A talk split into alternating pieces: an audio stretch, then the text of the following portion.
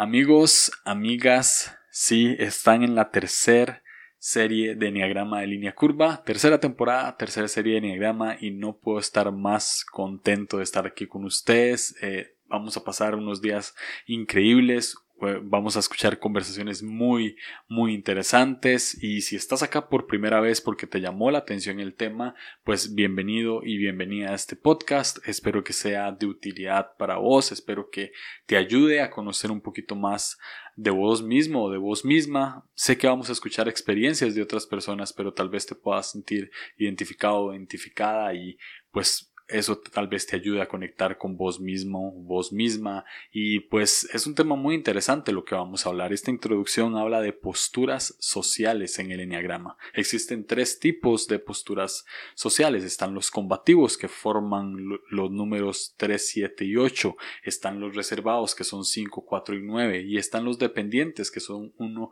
2 y 6. Y vamos a explorar cómo se comporta cada eneatipo en un evento social, en una fiesta cuando entran a un cuarto, cuando entran a un trabajo, etcétera, etcétera, etcétera. Es literalmente posturas sociales de cada tipo. Entonces, este episodio es introducción es muy diferente a otras introducciones porque son dos entrevistas en un mismo episodio. Grabé con Misty Escobar sobre qué son posturas sociales y cómo actúan los combativos y grabé con Eric Bravo sobre cómo actúan los dependientes y los reservados. Grabamos por aparte, así que van a escuchar las dos entrevistas en este episodio. Tal vez va a ser un poquito extenso, pero estoy seguro que te va a gustar y estoy seguro que que te va a ayudar bastante a entender ciertas reacciones de la gente cuando entran a un cuarto o cuando están en un lugar, como ya lo mencioné anteriormente. Entonces, sí, vamos a hablar un poquito de posturas sociales y al final del episodio voy a dar unas palabras para explicarles cómo se va a manejar la serie, este, cómo van a salir los episodios y más o menos en qué me inspiré para hacer las preguntas que les hice a cada eneatipo. Entonces, los dejo con, primero con Misty Escobar, que nos va a explicar qué son posturas sociales y nos va a explicar cómo, cómo se ven los combativos. Y después los dejo con Eric, que nos va a contar cómo se ven los reservados y los dependientes.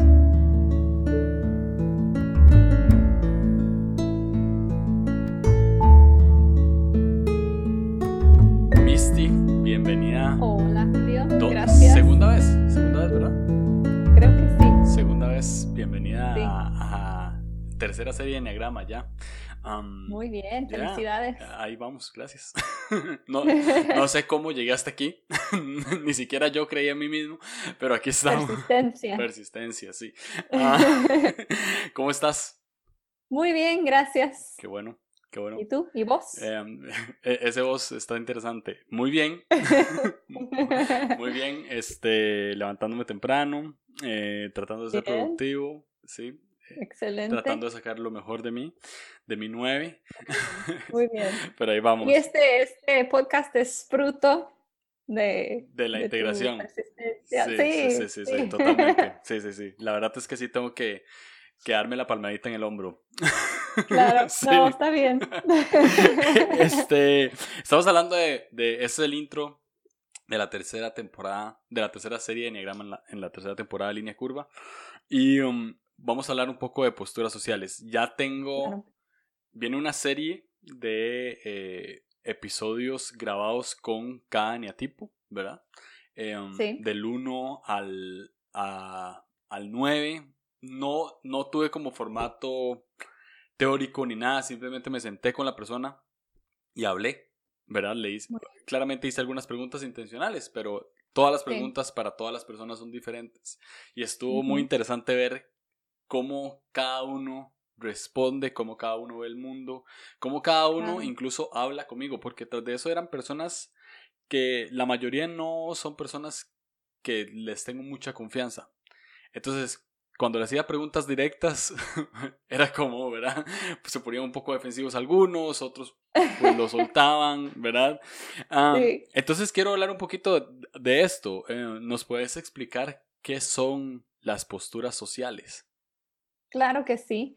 Eh, creo que las posturas sociales, creo que sería uno de los temas que más me gusta Mm. de- del enneagrama. Se me hace muy interesante y aparte creo porque ha sido tan útil en mi matrimonio, en entender a mis hijos, es un aspecto que donde yo he encontrado eh, mucha ayuda de esta herramienta del enneagrama.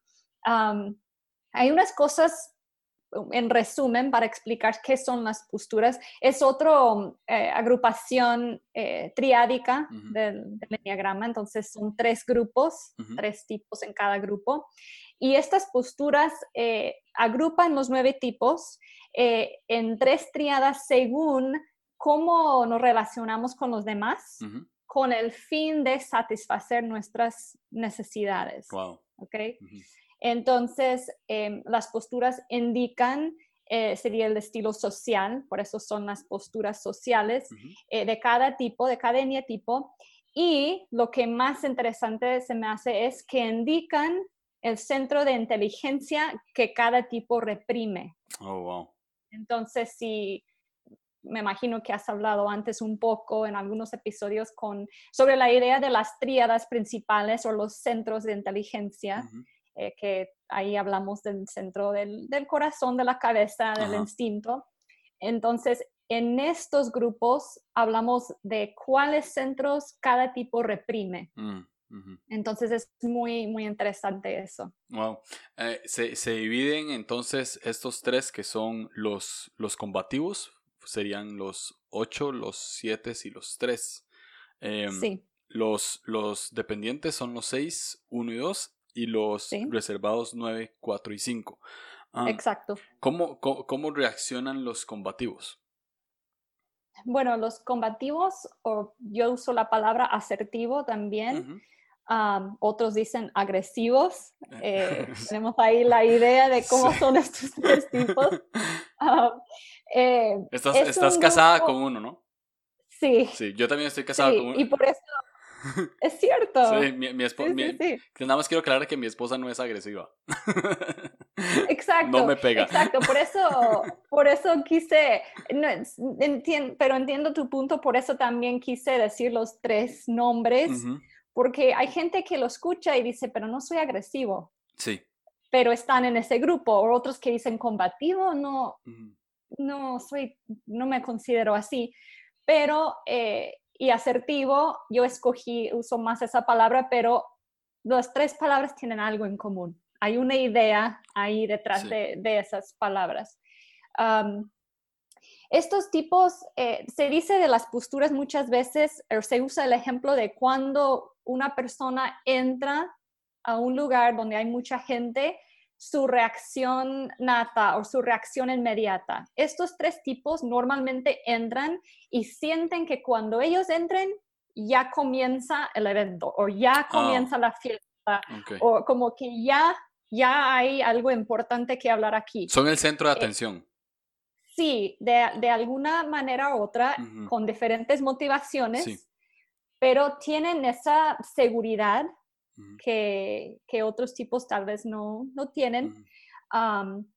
Eh, pero sí, ese es un ejemplo que me gusta usar porque los reservados típicamente entran y sientan como que dan ese paso para atrás y no me encajo aquí. Eh, pero entonces hay, y los dependientes entran y inmediatamente están viendo cómo servir, cómo ayudar. Eh, eh, entonces es muy diferente ese- esa primera reacción a llegar a, a un lugar o un evento. Entonces eso también ayuda un poco a entender. am, obviamente con diferentes motivaciones otra vez o razones, eh, los tres están siempre con esa mentalidad de eh, tal vez ya que sean negocios o están con esa mirada de con quién aquí puedo hablar y hacer vínculos, conexiones, Mm. eh, conocer más gente, crecer en, en cualquier aspecto de mi vida. Están con esa mirada y esa seguridad. Los siete vienen y traen la fiesta, Mm. quieren, esa es su manera de ser centro de, aten- de- de atención.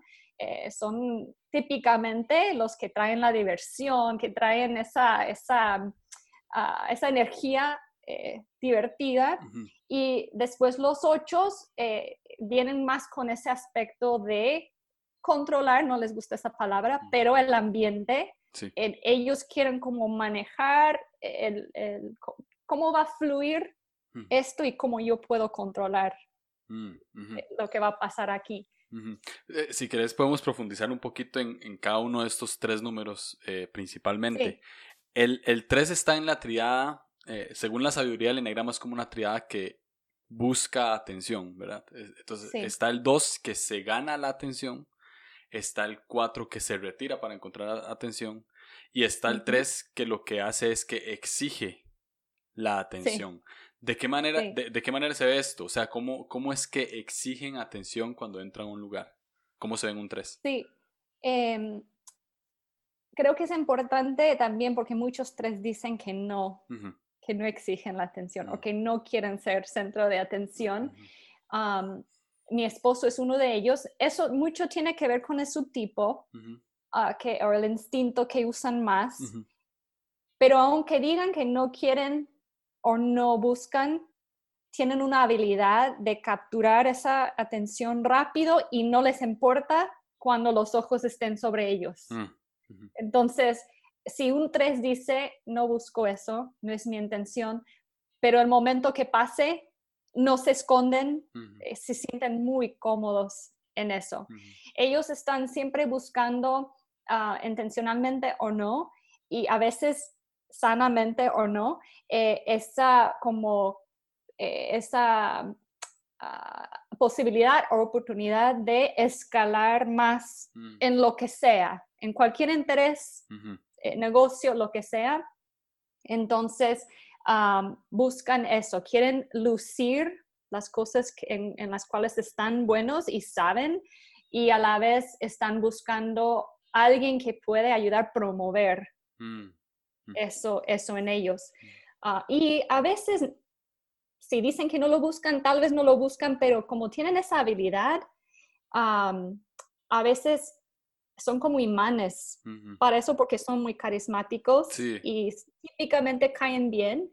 Entonces, quieren o no, les llega y es muy fácil para ellos Mm. manejar esa atención. Sí, como que, como que en cierto sentido son muy encantadores a la hora de entrar en cualquier lugar. Sí, Entonces, sí, cuando llega la atención, más bien hasta, como vos decís, o sea, de, de una manera no, tal vez no intencional, tal vez no lo están buscando, pero hasta les, les puede como elevar su, pues su, ego, su personalidad, ¿verdad? Es como, como que eso lo, lo logran. Obviamente depende del subtipo. Yo imagino que un tipo social que si está buscando su, su posición en la pirámide social, ¿verdad? Socioeconómica Sí. incluso, entonces, pues ahí depende cómo juega. Claro. ¿Qué pasa cuando no encuentran esta atención? Cuando entran a un lugar y la gente, pues. Sí. no sé, no. no sé cómo decir, no los pela.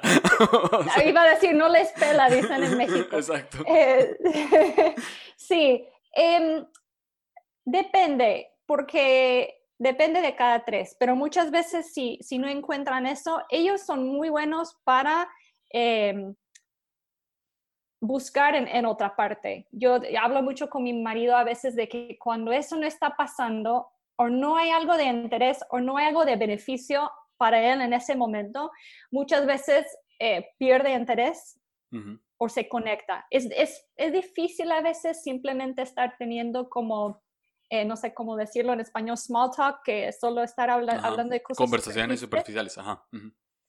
Ah, entonces, eso puede pasar. Hemos hablado también eh, de- del hecho, mi hija también, que es tres, de ellos pueden estar en una conversación y si no está pasando eso, eh, si estamos hablando de un lugar con mucha gente, pueden estar escuchando, entre comillas, pero a la vez están viendo y buscando a Mm. cuál conversación brincar, Mm. cuál es la conversación que va a ser más beneficial. Entonces, si no están recibiendo esa atención o sintiendo que hay ese vínculo que, que les puede servir, o puede simplemente ser una conversación donde ellos pueden estar como guiando o ofreciendo eh, esa sabiduría en el momento, lo que sea, van a estar vi- viendo con sus ojos, escuchando lo que está pasando alrededor para ver dónde, dón- a dónde me brinco, porque esta, esta conversación nomás Ujú, no. ujú. Sí, que, que de hecho pueden incluso hasta, hasta pecar un poco de exclusivos, ¿no? Sí, Entonces, no, si, si vos no sos interesante para mí, eh, probablemente te voy a poner atención, voy a mostrar mi mejor cara, este, voy a mostrar que soy, porque soy encantador, porque soy carismático, pero si encuentro una mejor conversación te voy a decir, hey, ya, ya vuelvo. y me voy a ir a la mejor conversación. Exacto, sí. Y están en uno, si están en un lugar donde no hay otras conversaciones o otras oportunidades, también tienen que cuidar mucho en em, no mostrar esa pérdida de interés. Eh, eh, por ejemplo, hemos usado este ejemplo que si estamos dando consejos, a veces antes tengo que cochear un, poco a mi marido para recordarle que tal vez vas, vas, a, vas a llegar a tu tope de, que ya no es que no me importa, pero ya dije lo que tengo que decir, ya escuché lo que tengo que escuchar y muchas veces se nota en un tres que ya, ya, ya se fue, ya, aunque sea en su mente, ya está pensando en otra cosa. Entonces, es un ejercicio para ellos poder mantenerse presente en eso. Que eso es otro tema con las posturas, que las posturas se ligan con orientación al tiempo. No sé si has hablado un poco de eso, son los tres, mismos tres grupos, entonces ahí para un tres, ellos están orientados al futuro. Entonces, si están en el momento presente y no les sirve, muchas veces en su mente brincan al futuro y ya no están presentes. Entonces, es como esa, eh, esa tensión para un 3. Sí. Ah, ahora, ah, eh, mencionaste algo al inicio y es que reprimen algo, ¿sí? Sí. Este, tengo entendido que unos reprimen su habilidad de, pensar, otros reprimen su habilidad de hacer. Yo estoy completamente seguro que estoy ahí. existen, otros que reprimen otra cosa, que, son estos combativos. ¿Qué, son lo que, son lo que ellos reprimen? Sí, qué bueno que lo preguntas porque creo que es lo, para mí la parte más importante de las posturas. Em, los 3, 7, 8 reprimen el sentir. Oh. Y es muy interesante porque el triángulo, los 3, 6 y 9, reprimen su centro de inteligencia principal. Mm. Okay, entonces son eh, los ah, únicos... Tiene mucho sentido. Ah, sí, que experimentan eso. Entonces, em, tienen algo, es muy, algo muy único, pero para los tres, están en, la, en el centro sentimental, están en la tríada del corazón, entonces ellos eh, permiten entrar información y, situaciones por medio del corazón, pero después deciden no, no procesar con el corazón. Mm.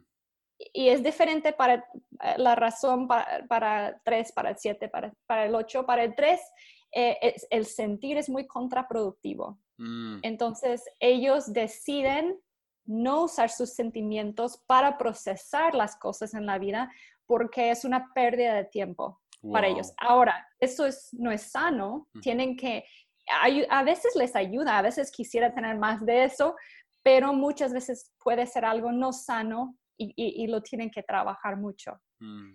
Pero, pero sí, en, en, su caso, reprimen los sentimientos y es porque es algo contraproductivo. Wow, muy interesante. sí. Ahora, en esta triada también están los tipo 7 y se, se dice pues que los siete entran a un lugar. Yo tengo, yo tengo un amigo siete, entra al lugar y literalmente si está aburrida la situación, él es el alma de la fiesta, ¿verdad? Es, eh, eh, yo creo que él es, em, él es el, el siete del libro. O sea, este amigo mío es como el estandarte de los siete. Él literalmente es como toda esa energía, toda esa experiencia. anda con su teléfono filmando absolutamente todo. Tiene, tiene grabaciones de hace ocho años. O sea, somos amigos hace, hace diez años. Tiene grabaciones de hace ocho, nueve años. Tiene grabaciones de él de pequeño porque pasa captando todas las experiencias, todas. Y cuando entra a un lugar, literalmente absorbe. Que ahora voy a contar un poco sobre mi grupo de amigos porque tengo eh, un amigo que es ocho, mi esposa es ocho. Este amigo mío es siete y tengo otro amigo tres. Cuando están todos juntos, yo soy nueve y yo soy nueve. te puedes imaginar. Pero hablemos un poquito de los siete. ¿Cómo, cómo se ven ellos? Este, e, ellos están en la triada de, de que busca seguridad. Entonces, lo que hace es que exige la seguridad, ¿cierto? Sí. Sí, sí, sí. Y lo explicaste bien de, de un siete. ellos, que, eh, eh, em, estoy recordando el, un episodio que grabé con los Grassman y Esteban hablaba mucho de eso, de em, todo para ellos es experiencia, mm. todo para ellos lo, lo sienten eh, tan extremente y quieren que los demás también lo experimenten de esa manera. Entonces, por eso todo es, eh, no excesivo, pero todo es como más grande que la vida y quieren que todos lo vean y lo sientan de esa manera. Entonces, un lugar aburrido para ellos no lo, no lo entienden. No solamente un lugar aburrido, un ambiente triste, por ejemplo, un funeral. Es muy difícil para un siete mm. estar ahí eh, porque no les gusta ese sentir de, de, la tristeza y no quieren que nadie lo sienta y no entienden que hay, hay personas que necesitan esa, esa, tristeza o ese momento. Entonces, ellos sí, ellos eh, a veces, si no tienen cuidado, exigen que los demás eh, sientan lo mismo, la misma intensidad, quieren exigir eso de los demás, que puede causar problemas, mm. que las otras personas no entienden. Tú dices que que tu amigo graba todo. Tengo también siete en mi vida. No solamente graban todo, pero te muestran los mismos videos una y otra vez o muestran los mismos videos a todo el mundo porque quieren exigir que los demás tengan esa misma felicidad que cuando, cuando lo vean, que ellos mismos tengan, mm. etc. Entonces, eh, me encanta eso del 7, aunque no lo entiendo, pero puede ser algo muy abrumador para otros tipos. Sí. Eh, Sí, em, y lo mismo pasa también cuando estamos hablando de, cómo ellos reprimen los sentimientos. Es algo muy interesante porque un 7 diría, y eso, es, eso pasa con las posturas, cuando dices a, cualquier tipo, casi, hay unos que no, pero casi todos los tipos cuando les dices que reprimen, em, por ejemplo, el 7 reprime el hacer reprime el centro de, ah, mm, perdón, de sentir, reprimen ese centro sentimental, dirían, ¿de qué hablas? Mi vida es pura felicidad. Pero lo que pasa con los siete es que viven un eh, rango medio de sentimientos. Mm. Todos sus sentimientos son felicidad, positivo. Ellos reprimen la otra mitad. Mm. Entonces, ellos viven en ese rango medio todo el tiempo. Y ahí es como ellos reprimen, porque cualquier cosa que es negativo o triste, eh, ellos lo rechazan, huyen de eso, no quieren que nadie más lo experimente, por eso un 7 va a tratar de contar un chiste en un funeral o algo así, porque les hace muy incómodo ese otra, la otra mitad de los sentimientos humanos. Entonces, eh, eso es lo que es importante para un 7, entender que su, su eh, experiencia de sentimientos es parcial, no es completo. Mm, muy interesante porque sí, eh, siete se evitan el dolor.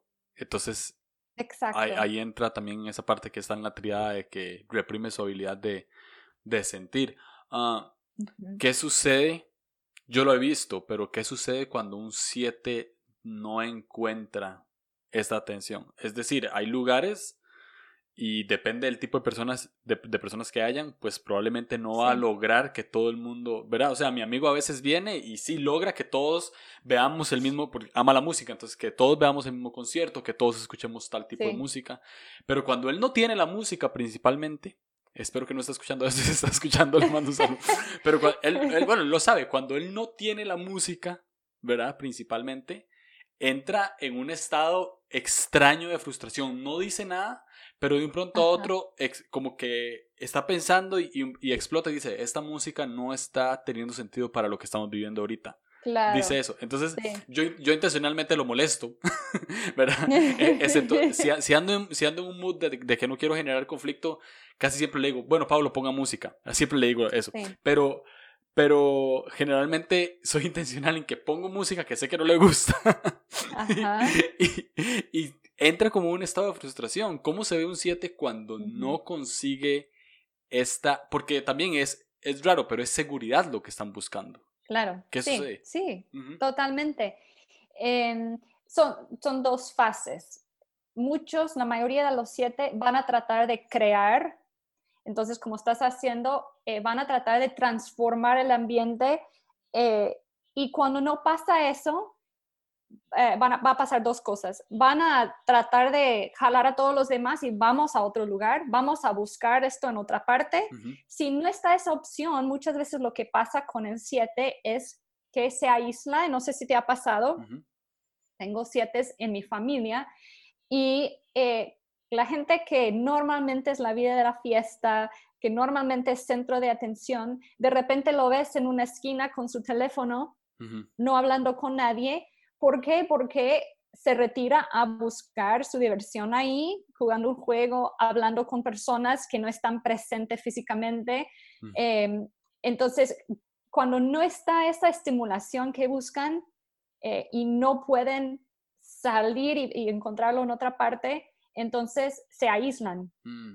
E, el 7 se aísla y, es, como decir, bueno, si todos ustedes van a hacer aguafiestas, yo ni, ni estoy aquí. Mm. va a buscar su mundo externamente, ya que sea en, su teléfono. Hasta se, pueden, hasta se pueden retirar físicamente. Sí, mm. exactamente. Sí. Eh, ahora, están en esta triada de la seguridad. Eh, qué, es lo que busca un 7 en seguridad? ¿Qué los hace sentir seguros? Em, un 7 es, es, interesante eso de seguridad con el 7. Ellos, de hecho, cuando está, he estado desarrollando un poco el tema de su, el mensaje perdido de la infancia. Y ese sentir de que em, mis necesidades van a estar proveídos. Voy a estar yo eh, eh, seguro, no como un 6, pero ese sentir de que no estoy solo en esto, eh, hay otros conmigo y ese, creo que esa tendencia que tienen de, exigir causa o el resultado es exactamente lo contrario de lo que buscan. Mm. Porque hay mucha gente que rechaza esa exigencia cuando en realidad están buscando esa conexión, están buscando esa seguridad, mm. que mucha de la seguridad para un 7 es, social, son esas relaciones. Entonces, pero su exigencia muchas veces aleja la misma cosa que están tratando mm. de tener. De, eso lo que les hace sentir seguro, seguros. Entonces, tienen como esa, esa tensión de cómo aprender a estar contentos mm. eh, en medio de situaciones que no les estimulan, en vez de tratar de, de hacer o, crear un ambiente Em, ellos consideran mm. eh, divertido o positivo. ¿Me explico? No sé si contesté tu pregunta. Creo, creo, sí, creo, que a lo que entiendo es que su espacio de seguridad se encuentra en la felicidad que pueden lograr, porque su, deseo básico es la felicidad, ¿no? O sea, ellos buscan felicidad. Exacto. Entonces, crean un espacio seguro donde encuentran seguridad, pero lo hacen de una manera tan, tan hipérbole, tan exagerada, que pueden más bien alejar eso mismo que están buscando. Y es ahí donde caen. Wow. Ah, muy interesante. Ahora, por último, eh, están los, los tipo 8. Eh, sí. Mi esposa es un tipo 8. Eh, un saludo a ella. se puede, no sé, a veces siento que pueden ser hasta, o sea, obviamente los tres son combativos, pero los ocho pueden incluso exteriorizar más este, este sentido de querer dominar o, controlar es un ambiente, un lugar. Este, Ocho están en la, en la triada de la autonomía, junto con los nueve y con los unos, y lo que hacen es que la exigen, ¿sí? E, exigen la, autonomía. A mí me encanta Fabi porque Fabi entra a algún lugar y en, en, en días, o sea, si es un ambiente como de iglesia o así, en días o, o incluso en horas, logra ser líder. o sea, logra posicionarse como, como una voz de autoridad que ya la gente es como, ah, ok, ella es la autoridad, aunque lleva uno o dos días ahí. Este, ¿cómo se ve un, un ocho entrando a un, cuarto, entrando a un lugar? Sí, un ocho, eh, todos, los, todos estos tipos estamos hablando de cosas que tienen en común, pero un ocho de los tres tipos, tres, siete, ocho, definitivamente tiene una presencia que eh, cautiva y casi demanda eh, atención. Un 8 puede entrar a un lugar y a veces sin hablar, todos saben que está ahí, ya. Como que absorba, absorbe toda la energía del lugar.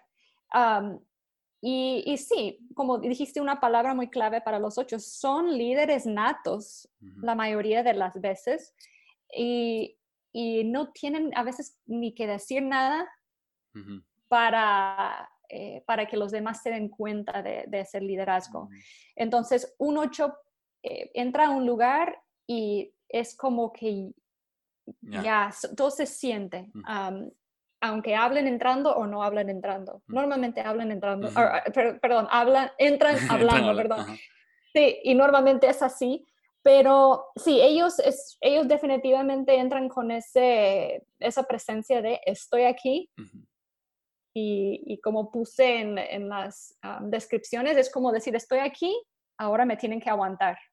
Mm. Y, no, y como no les importa lo que los demás piensan normalmente, no están como los tres que les preocupa la reacción de los demás. Los ocho no, entonces es algo muy, muy, eh, muy nato y muy obvio con un ocho. Qué interesante, lo que, qué, interesante lo que dijiste, que a, a, los tres sí les importa un poco cómo pueden reaccionar los otros, pero el ocho definitivamente no.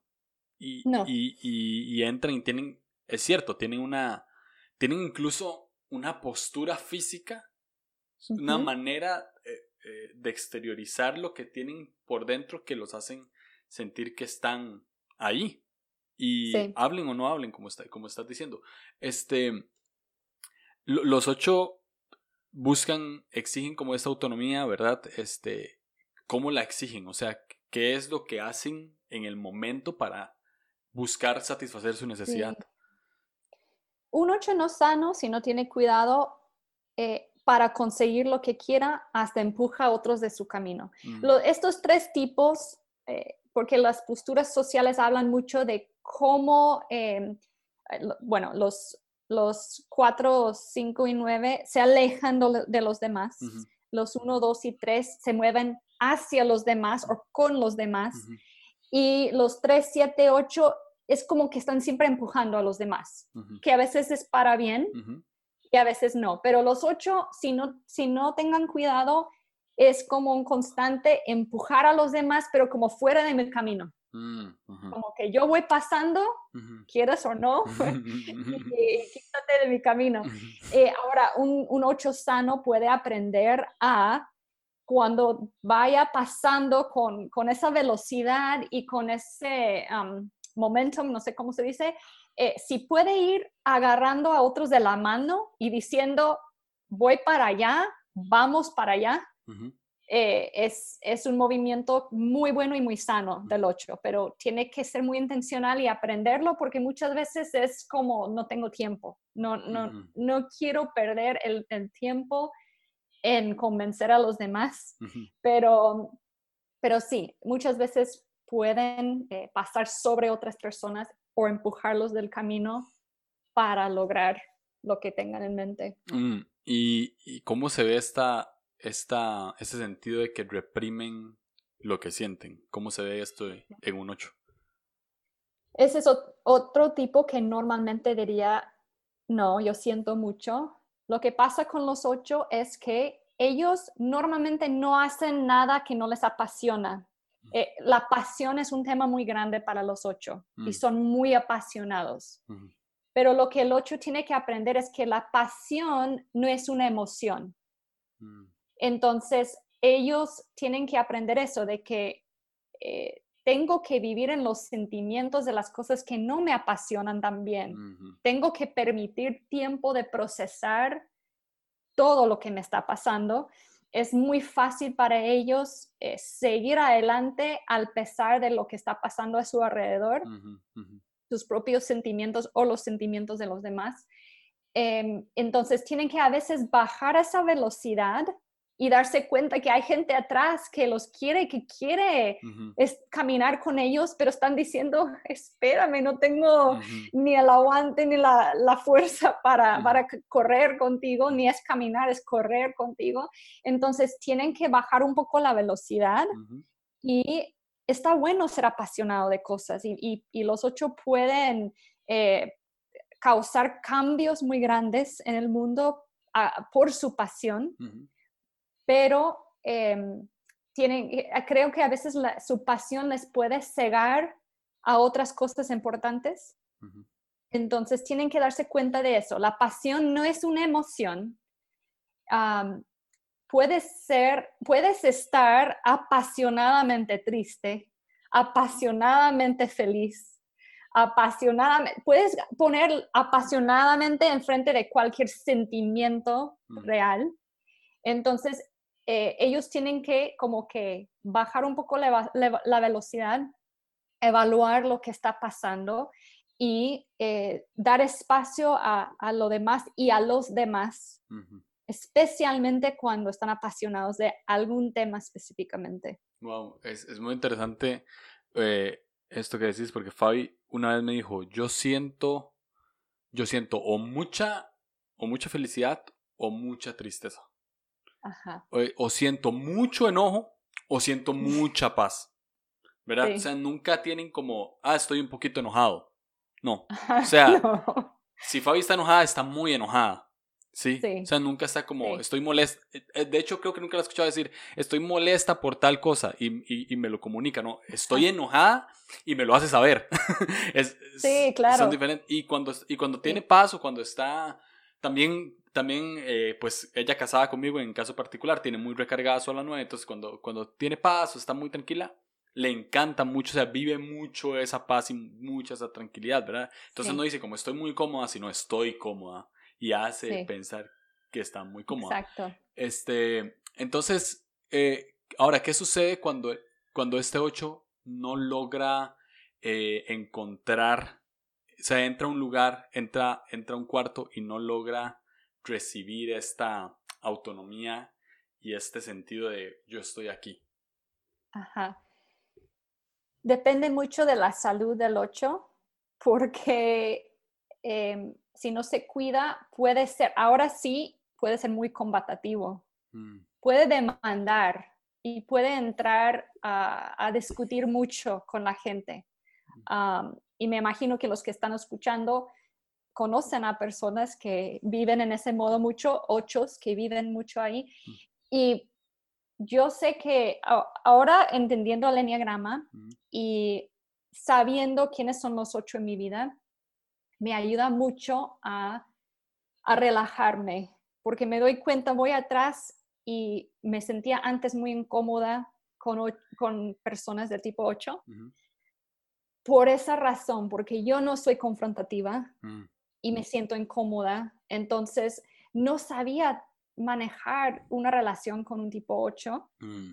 Ah, pero ahora, ahora me ayuda eso, porque aun cuando eh, un 8 se pone en ese modo de, de pelear,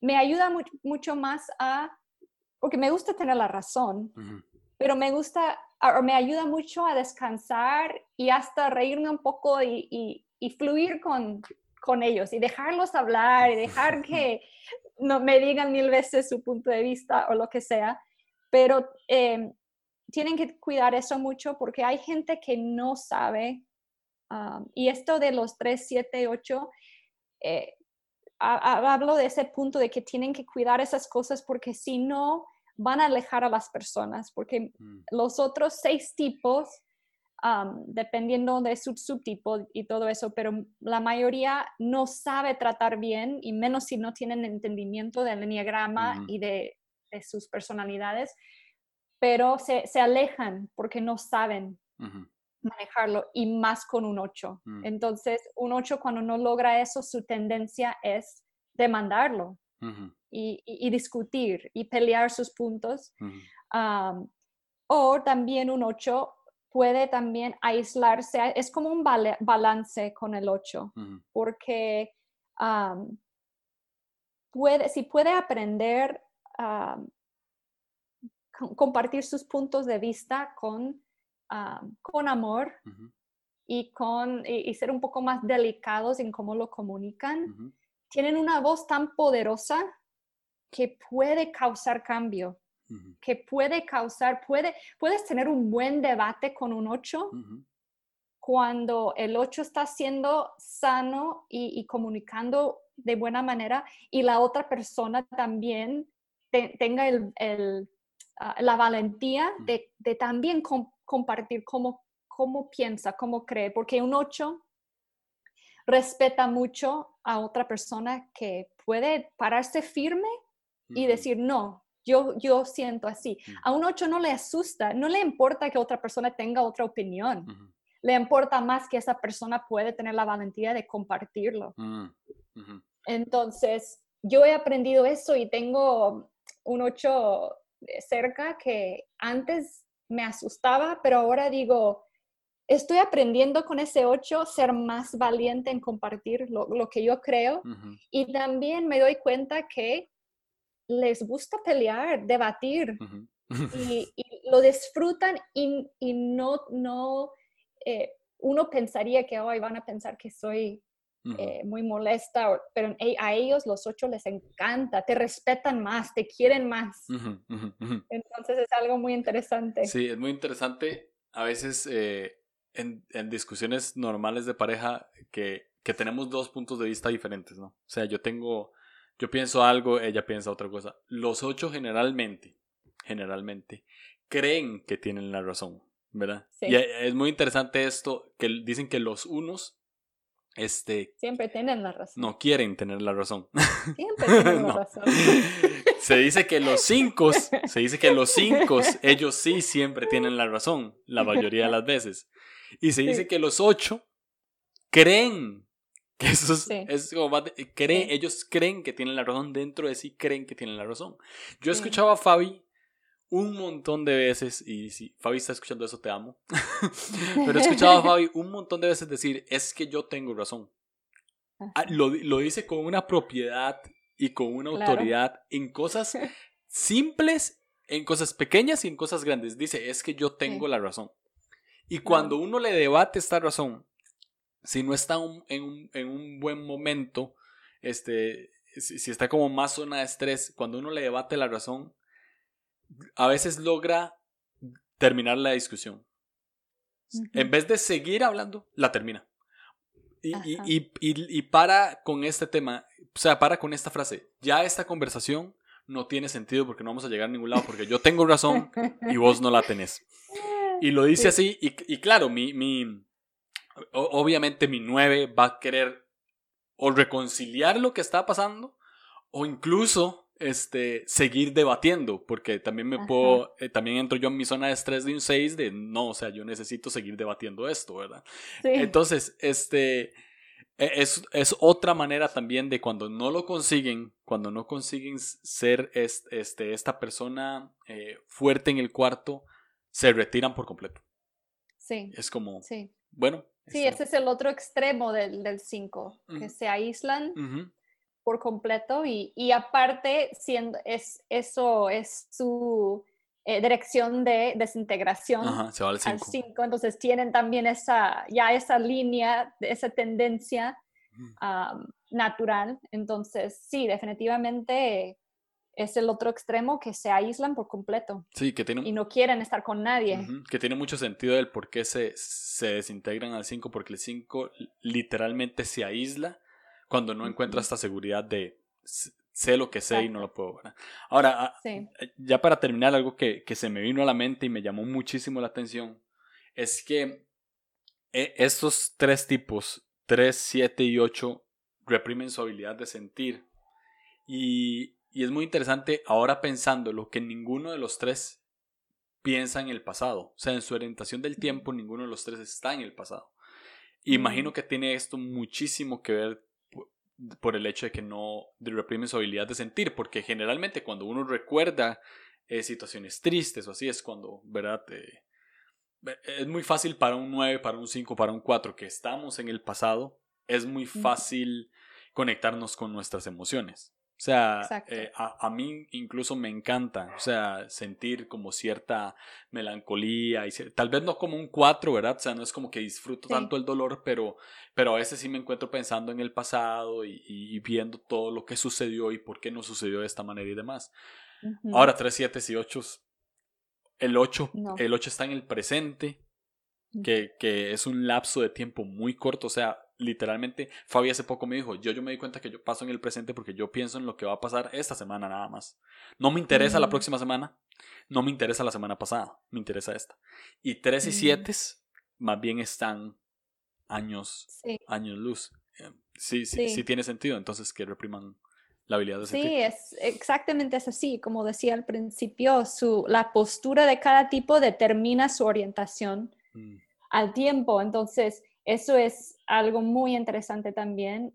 Y, y, sí, el pasado para estos tres tipos no, no tiene sentido. No, no, tiene sentido. Ahora, si es algo que fue un logro para ellos o fue algo, un momento muy bueno, pues sí, lo, lo van a hablar. No es que lo ignoran, pero, pero para ellos no, ya. Ya pasó. Ya pasó, ya pasó, ya pasó. Em, y es muy importante que, que puedan, porque otras personas quieren hablar del pasado, quieren, como tú dijiste, hay tipos que quieren vivir casi en el pasado, en esos momentos, revivirlos. Que es muy interesante, eh, perdón que te interrumpa, pero es muy interesante que sean los reservados. Los tres tipos de, de, los reservados son los que piensan en el pasado.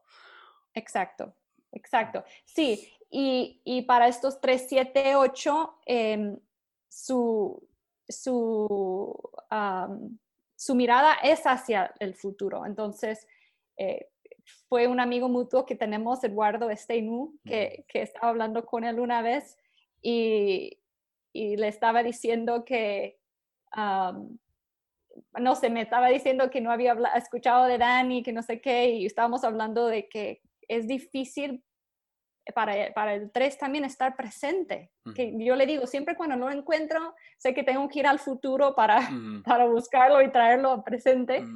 y, y, Eduardo dijo, wow, sí, tú cuando lo encuentres, dile que me llame porque me da miedo ir al futuro. Entonces tenemos esa, esa broma.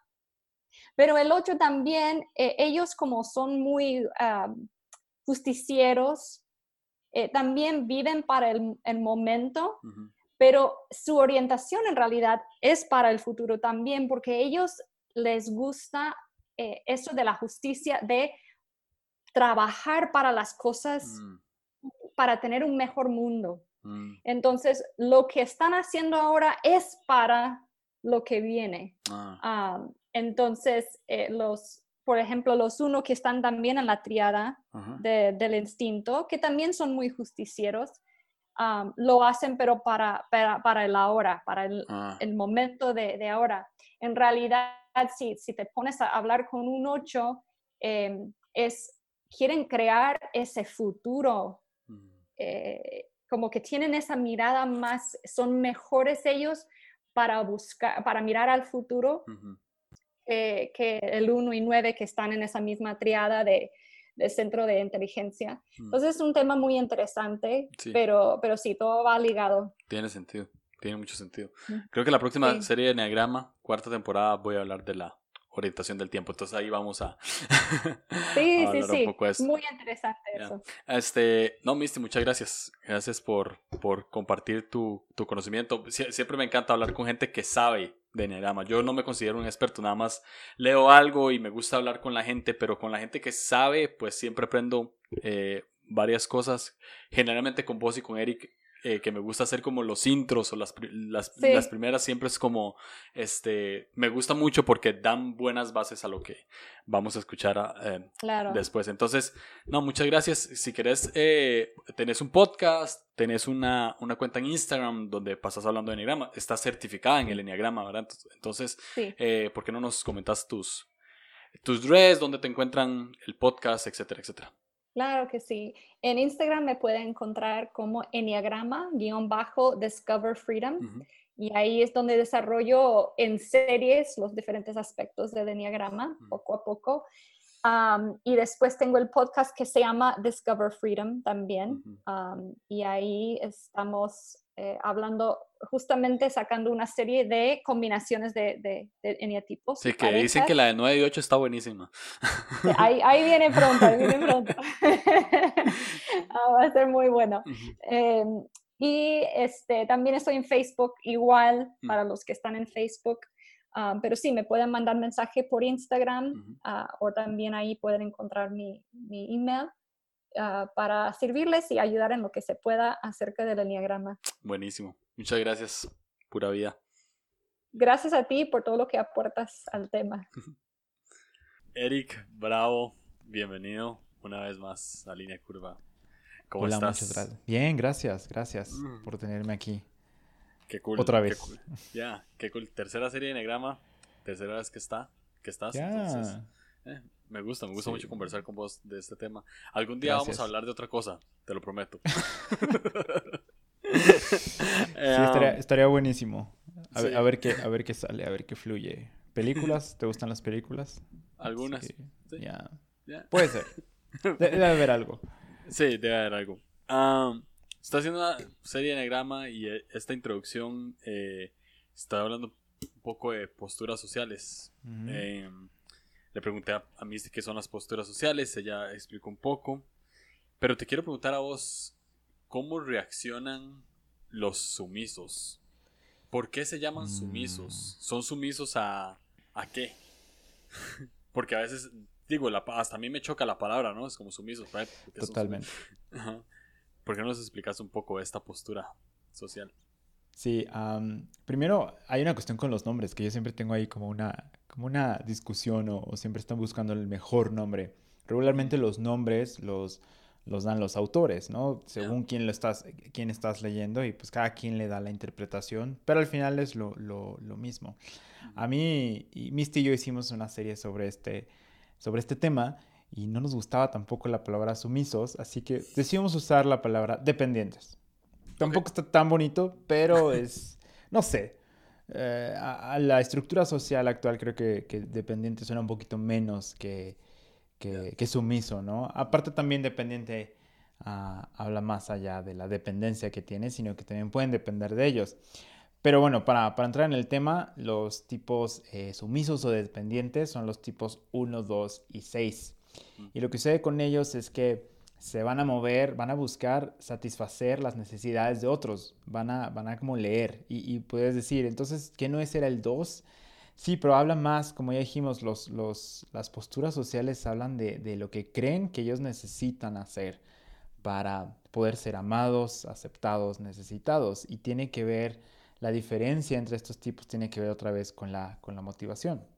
Entonces, eh, en particular los tres, 1, 2 y 6, siempre buscan un poquito qué es lo que otros esperan de ellos, qué es lo que otros están eh, eh, viendo en ellos y que ellos puedan cubrir esa, esa expectativa. Y lo que sucede con estos tres es que su habilidad de pensar es un poquito reprimida. Ahora eso no significa que sean tontos, ¿no? Así de, no, pues nunca pienso. No, pero yo siempre digo que esto está relacionado con los centros de inteligencia, ¿no? Entonces está la mente, las emociones y las, las vísceras del cuerpo. Y particularmente 1, 2, 2 y 6 lo que sucede es que reprimen un poquito la parte de pensar y entonces como que no piensan bien específicamente, no, no piensan lo que deberían estar pensando. Se, se van o las emociones o en actuar o el 6 se desvía en otro pensamiento. Entonces ahorita vamos a hablar más acerca de cada tipo, cómo se ve esto. Pero en particular los tres tienen esta área como reprimida. Y otras cosas que tienen en común es que los tres van a ser personas súper leales, súper comprometidos y um, reaccionan un poquito, eh, eh, reaccionan al estrés eh, y, y, y, a la dificultad sirviendo a otros, buscando eh, quedar bien con otras personas. ¿sabes? Entonces, si hay algo como de estrés, entonces van a buscar hacer todo lo posible para que esa situación de estrés se vaya. Y um, entonces, como ya dije, van a, van a buscar satisfacer las necesidades de otros y las expectativas que están esperando los demás de mí. ¿Y, y cómo puedo ser esta persona que los demás están esperando? Porque si yo no soy esa persona, entonces no voy a ser digno de amar o digno de, de ser bueno o no voy a tener seguridad, ¿sabes? Entonces, uh, y, y, esta es la clave. Yo creo que los, estos tipos viven creyendo que deben hacer algo para obtener algo. Mm. Entonces siempre piensan que ellos tienen que ofrecer para poder recibir. Por eso les llaman dependientes o sumisos, porque siempre están dependiendo de algo. Mm. O sea, estos yo, tú, me regalas algo, entonces yo automáticamente pienso que tengo que darte algo de, vuelta.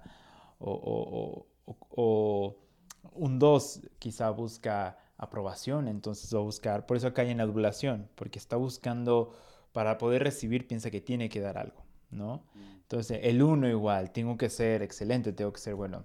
Ah, y esto, esto pues los lleva a veces a tomar como, como decisiones eh, a veces no razonadas, como ya dije.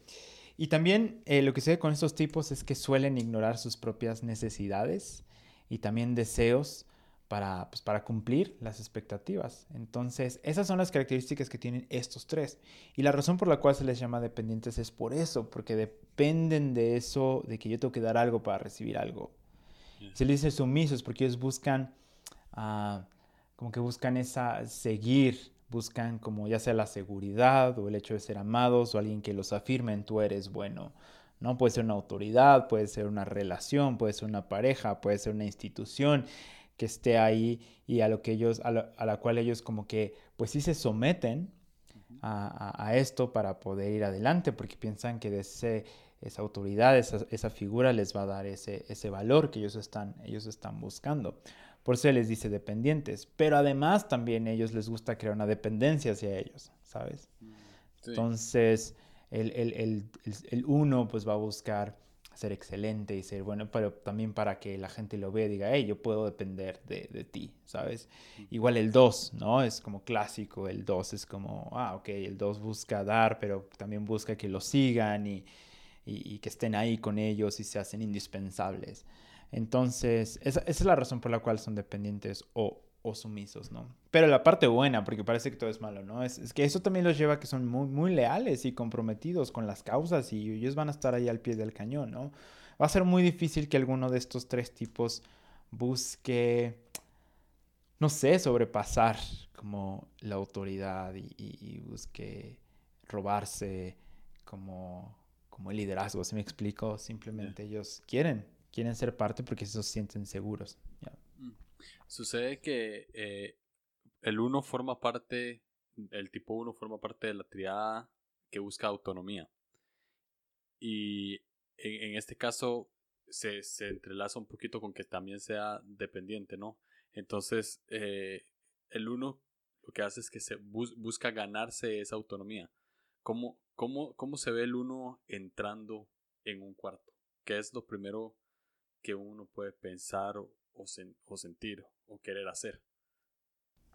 Sí, el, uno va a buscar la, autonomía simplemente pues, siguiendo las reglas, ¿no? Y, está muy interesante porque sí diríamos, ok, ¿cómo busca autonomía? Pero sí está en la triada donde dice que es dependiente. Pero es eso, es que busca, depende de las reglas para poder ganarse esa, esa autonomía y los procedimientos. Entonces cuando uno entra en una habitación, va a analizar más bien va a ver cuál es la dinámica, cuáles son las reglas, cuáles son los procedimientos a seguir. Y cuando esos eh, procedimientos y reglas son ambiguos, que es una cosa que, pues, a los tipos uno no les gusta, entonces ellos van a aplicar sus propias reglas bajo sus propias eh, normas y, moral y también bajo su propia idea de cómo deberían ser, ser las cosas. Entonces así es como entran y dicen, ok, yo entonces yo voy a ser la persona que va a seguir las reglas. Y si no existen, yo las voy a poner y entonces me voy a volver como un ejemplo. Porque muy en su interior y su mismo juez interno les dicen, piensan que ellos tienen que ser siempre mejores y que entonces ellos tienen que ir adelante en el sentido de yo tengo que ser el ejemplo, porque yo tengo que hacer las cosas bien, ¿sabes? Entonces, lo que sucede también es que como tienen ese juez interno, piensan que si hacen bien su trabajo y si lo hacen correctamente, si no se equivocan, entonces nadie los va a criticar. Pero es, es un reflejo al final de cuentas, porque evidentemente los primeros que se van a criticar son ellos. Pero, pero obviamente lo, lo, reflejan en otros y es como de yo no quiero que nadie me critique, entonces voy a hacer bien mi trabajo y voy a hacer correcto mi trabajo. Entonces, algunos tipos, uno, cuando, cuando se les trata de corregir o se les dice, oye, ¿sabes qué? Es que así no son las cosas. va a ser muy difícil para algunos que no son tan conscientes aceptarlo, porque para ellos es como de, no, yo estaba siguiendo las reglas, porque yo estaba siguiendo mi ideal, porque yo estaba haciéndolo bien. Tú, tú no me dijiste cómo tenía que ser. Entonces, por eso algunos, por eso los tipos unos necesitan específicamente como qué necesitas y cómo necesitas las cosas de ellos. Si no se van a ir por su propio ideal. Y cuando tú los confrontes va a ser como, no, yo lo hice bien. Pues sí, porque tenían su, su ideal. Tiene sentido lo que, lo que te digo. Entonces, este... Entonces, así es más o menos como se ve, pero eh, igual hay otras cosas que también el uno sucede con esta postura que es dependiente, ¿no? Entonces, ellos cuando están bajo estrés, siempre se van a mover bajo los principios de, de, perfección, bajo los principios de que las cosas estén bien hechas. Entonces, cuando están bajo estrés, es como de yo necesito hacer las cosas bien. Y no estoy hablando de desintegración, estoy hablando en una situación donde hay estrés, donde hay trabajo, quizá mucho trabajo. Entonces lo primero que van a fijar su mente es todo lo que está mal hecho. esto está mal, esto está mal, esto está mal, esto está mal, esto está mal. ¿Sabes? Y es como de van a empezar a señalar. Es cuando pueden volverse personas que señalan y juzgan. Porque es como es demasiado estrés, entonces van a culpar de esas cosas malas a, que no hubo un orden, a que no hubo reglas claras, a que no hubo estos costos, se van a ir a, este punto de perfección. Y entonces otra vez están dependiendo completamente de su ideal y de su, de su postura crítica, de su postura de perfección. y también lo que sé es que ellos creen que si actúan ética y moralmente van a satisfacer, como ya dije, esa, esa demanda del crítico interno. Y solamente así van a, van a obtener paz y libertad. Entonces, si te das cuenta, todo está en la mente. Y es ahí donde, donde por eso decimos, reprimen su capacidad de pensar. Porque aunque piensan constantemente cómo podríamos arreglar las cosas, cómo podría ser mejor, cuáles deberían ser las cosas correctas, no es un pensamiento productivo. Entonces, porque está regido por su crítico interno lo cual no es igual a su, a su pensamiento productivo. Entonces por eso se vuelven señaladores y no hacedores de las cosas que están bien hechas, ¿sabes?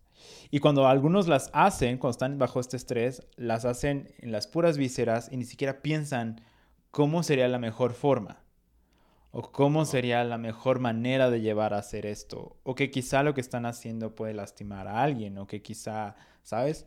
Entonces, he, visto así personas que podemos identificar como tipo uno, ¿no? Que de repente es como de, es que esto está mal, esto está mal, esto está mal. Y alguna vez fue como de, hey, tú estás señalado todo el tiempo, pero no, no haces nada, ¿no? Por cambiarlo. Y de repente un día llegó y, se le ocurrió como que arreglar una cosa que estaba mal pintada y, y, la agarró y un, spray de pintura y la pintó mal, pero toda mal. Pero es que en su mente es como se tiene que pintar porque nadie la va a pintar y nadie ha visto que está y, yo voy a hacerlo porque ya me dijeron que tengo que actuar y fue como, o sea, sí, pero no. O sea, es como pensamiento productivo. Era más fácil decir, hey, esto está mal, ¿qué hacemos? Vamos a buscar quién pueda hacer esto de la manera correcta porque yo no soy pintor, pero puedo buscar a alguien. ¿Sí me explico? Entonces ahí es cuando reprime, se reprime eso, porque su crítico le está diciendo, si no haces eso vas a quedar mal. Hmm.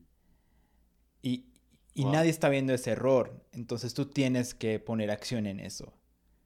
Pero entonces no está pensando sanamente, está pensando más en su crítico que en lo que sería la mejor postura. Decir, ah, ok, ya vi que eso está mal pintado. ¿Cuál es la mejor opción? Pintarlo bien. Hey, equipo de, no sé, de producción pueden hacer esto. Yo les ayudo si quieren, pero vamos a hacerlo. Ustedes saben cómo. ¿Sí me explico? Entonces, eso es lo que sucede. Por eso habla de que, de que reprimen la parte de pensar. No es que no piensen, claro que piensan. Constantemente están pensando, pero hay que ver, si tú eres tipo 1, es como qué tanto estoy pensando a través de este filtro de la voz crítica que tengo. Wow. Ah, Luego viene el tipo 2. El tipo 2 forma parte de la triada de la atención. Y también como, como número dependiente lo que hace es que se gana. Totalmente. Busca ganarse la atención. ¿Qué pasa cuando un 2 entra a un cuarto? ¿Cómo se ve un 2 ganándose esa atención?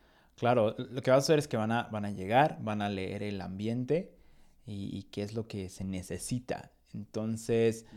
van a buscar llamar esa atención cuidando, sirviendo a los demás, ah, siendo útiles, siendo útiles. Entonces constantemente en esta idea de tengo que ser útil hasta que puedan obtener la, atención que, desean. No, significa que quieren ser el centro de atención o el alma de la fiesta. Solamente cuál es mi necesidad de, atención. Puede ser que están buscando necesidad de, ser atendidos por una persona en específico.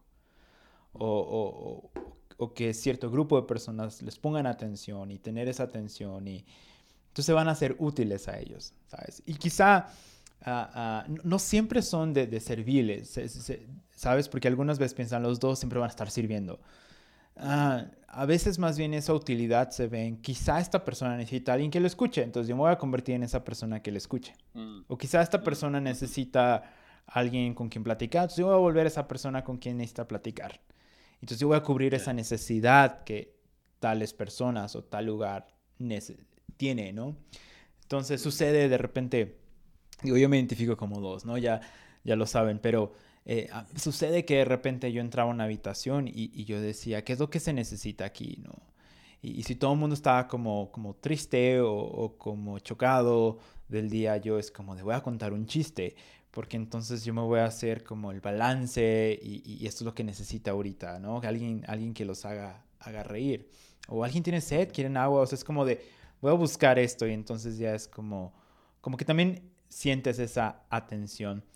Ah, pero lo que sucede con ellos es que ah, e, entre menos funcione esta estrategia, más van a buscar esa utilidad y van a buscar hacerlo hasta que obtengan lo que, lo que están buscando realmente, ¿no? Entonces, ah, porque ellos creen que deben ganarse el amor, creen que deben ganarse la aceptación y pues que todo significa de si, si yo no doy, pues yo no soy digno de recibir. ¿No? Entonces, lo cual es, lo cual es una mentira. Y, y ellos sí crean esto, ellos son como que los, los máster en crear este nivel de que otros dependan de ellos, ¿sabes? Mm. Entonces, porque van a disfrazar la dependencia. Claro. Porque no es como de, ah, yo te quiero servir porque quiero que me... No, jamás. Como, ah, yo te sirvo porque soy tu amigo. Porque soy buena mm. onda. Porque yo soy, yo, yo sí suelto yo sí estoy dispuesto a dar de mi tiempo para invertir en ti. Entonces, yo soy buen amigo, yo soy buena persona. Entonces hay un leve sentimiento de superioridad disfrazado de, esa humildad, ¿sabes? Es como de yo sí soy buen amigo. Yo sí soy una persona servicial. Yo sí soy un buen servidor en la iglesia. Porque yo sí estoy haciendo esto por los demás. Y entonces después se hacen indispensables, ¿no? Tienden a hacerse indispensables y, entonces ahora es como la gente depende de ellos. Y si ellos no lo hacen, nadie más lo hace. Y eso se lo creen. Y entonces viven bajo esa, esa situación de si yo no lo hago, nadie más lo va a hacer. Entonces ahora hago que gente dependa de mí. Entonces, consciente o inconscientemente, ¿no? Y, y, y, lo que ellos están dependiendo son, o sea, están siendo, si te das cuenta, no es que sean sumisos a algo, o que sean dependientes a alguien más bien. Más bien es que son sumisos a su propia idea de cómo se tienen que ganar el amor, ¿no? Entonces el 2 cree y, es totalmente dependiente de, ganarse el amor de otros al servir a otros. Entonces se hace dependiente solito de la gente, nadie le está pidiendo nada. Pero es como de yo me hago dependiente, ¿no? Y quiero que la gente se haga dependiente de mí, porque eso me va a asegurar que, tengo esta necesidad de amor, de, de cariño, de afecto, de que me necesitan. Porque si me voy, ¿qué van a hacer sin mí? ¿No? Entonces, eso es lo que sucede. ¿Y, cómo se ve esta habilidad de pensar eh, eh, reprimida? Eh, lo que sucede, otra vez, no es que no piensen, más bien es que casi como que el, yo diría el 85% de su pensamiento se centra en las relaciones, en, lo que está sucediendo. En, en, cómo mi decisión va a afectar esta relación y cómo puedo seguir creando esta pues dependencia. Y entonces no dejan el espacio suficiente para pensar en las cosas que son productivas y en las cosas en las que tienen que realmente enfocarse, ¿sabes? Entonces es como, ah, no sé, hay que decidir algo y lo primero que va a venir a mi mente es como de que si yo decido esto, fulanita va a pensar esto y perenganito va a pensar esto y, esto cómo va a afectar mi relación y esto qué va a suceder. Y entonces empiezo a pensar solamente en todas las relaciones emocionales, en toda la cuestión emocional. ¿Cómo afecta? y entonces la parte productiva se ve en último lugar. Entonces termina uno actuando por emociones y por, por las vísceras y ya cuando uno toma la licencia de pensar, dices, ah, creo que esta no era la mejor opción. O, ah, sí es cierto, ¿verdad? Entonces es, es bueno para, para un 2 como decir, ok, tengo que pensar, pero pensar no solamente en tus emociones y relaciones, sino pensar en lo productivo. Creo que el consejo para el 2 es ser objetivo. O sea, sé objetivo. Sé que es difícil, pero quítale tantito la emoción de un lado y entonces va a salir la respuesta que realmente es buena, ¿sabes? Wow. ¿Tiene sentido? Sí. Mucho sentido, sí. Ahora viene el tipo 6. El 6 me parece también muy interesante. Eh, ¿A qué se apega el 6? O sea, busca, su, su deseo es como buscar seguridad y entonces está buscando ganar, ganarse su seguridad, ¿no? Como parte de este grupo. Exacto. Dependientes. Este, cuando entra a un cuarto estaba, estaba leyendo que empiezan a buscar cosas que ellos tengan que otros no para que los pueda como más o menos nivelar. ¿Qué sucede con un 6? ¿Por, a, qué, a, qué, ¿A qué son dependientes? Es que el 6 es dependiente de, eso que tú estabas diciendo, de, esa búsqueda de, seguridad en, una, en, una, figura de autoridad. Entonces, y, puede ser una figura, o sea, no tiene que ser una persona.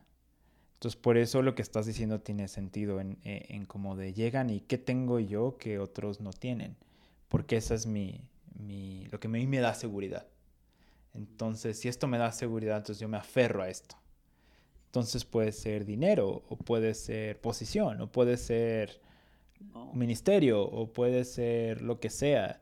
O, yo soy de la iglesia fulanita, o yo soy de, de, tal empresa, o de tal compañía, porque eso me da seguridad a mí. Entonces es como un respaldo de que esto me va a, a llevar eh, como que me va, a cuidar, ¿sabes? O sea, tengo un respaldo de que todo lo que yo haga, esto me está respaldando.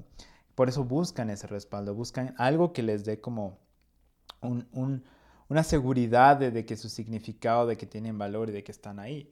Entonces, porque están buscando certeza, están buscando seguridad. Entonces van a buscar seguir como las reglas, pero no como el uno porque soy bueno, sino porque, ok, esto me garantiza que pertenezco a este grupo, está bien. Entonces van a ser leales y van a ser, eh, eh, van, a ser, pues sí, es, van a estar confiados en una autoridad, en una, autoridad que ellos confían. Entonces por, por eso ellos pueden estar con la camisa, camiseta puesta de un equipo, ¿no? Es decir, yo soy de este equipo y siempre le voy a dar. Mientras la autoridad sea confiable y mientras esa autoridad esté dándoles esa seguridad que ellos están buscando. Y cuando no sucede, entonces cuando viene el la, parte opuesta, cuando es como de, ah, tú no me diste lo que yo necesitaba. Entonces, porque siguen dependiendo. Entonces, es clásico, sobre todo en países latinoamericanos, ¿no? Que es como del gobierno debería darme esto. Mm. El gobierno debería darme aquello. El gobierno debería darme seguridad. El gobierno debería darme esto. ¿Sabes? Y entonces de repente es, el gobierno no está haciendo lo que debe. Y es como de, haz tú lo que tienes que hacer, ve por ti mismo, sí, pero es que el gobierno, sí, pero es por esta idea de que dependemos de alguien, dependemos del gobierno para estar bien. Y si no estamos bien, le seguimos echando la culpa y seguimos dependiendo, porque seguimos esperando que alguien más haga algo para salir adelante. Y este, y, y, no. Entonces, eh, lo que sucede es que cuando no reciben esta seguridad, se van a, se van a enfocar ahora en demostrar que, merecen, que merecen eso que les estaban, que, que estaba buscando y se van a revelar y van a buscar otra autoridad.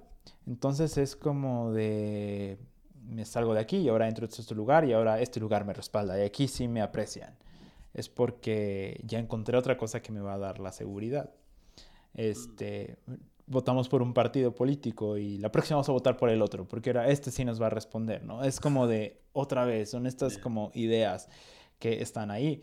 Y este, y, y, y también en los seis, y esto no lo dije en el no, pero unos dos y seis tienen esta idea como un poquito de superioridad, ¿no? Súper chistoso porque es como sumisos, pero tienen esta idea de superioridad.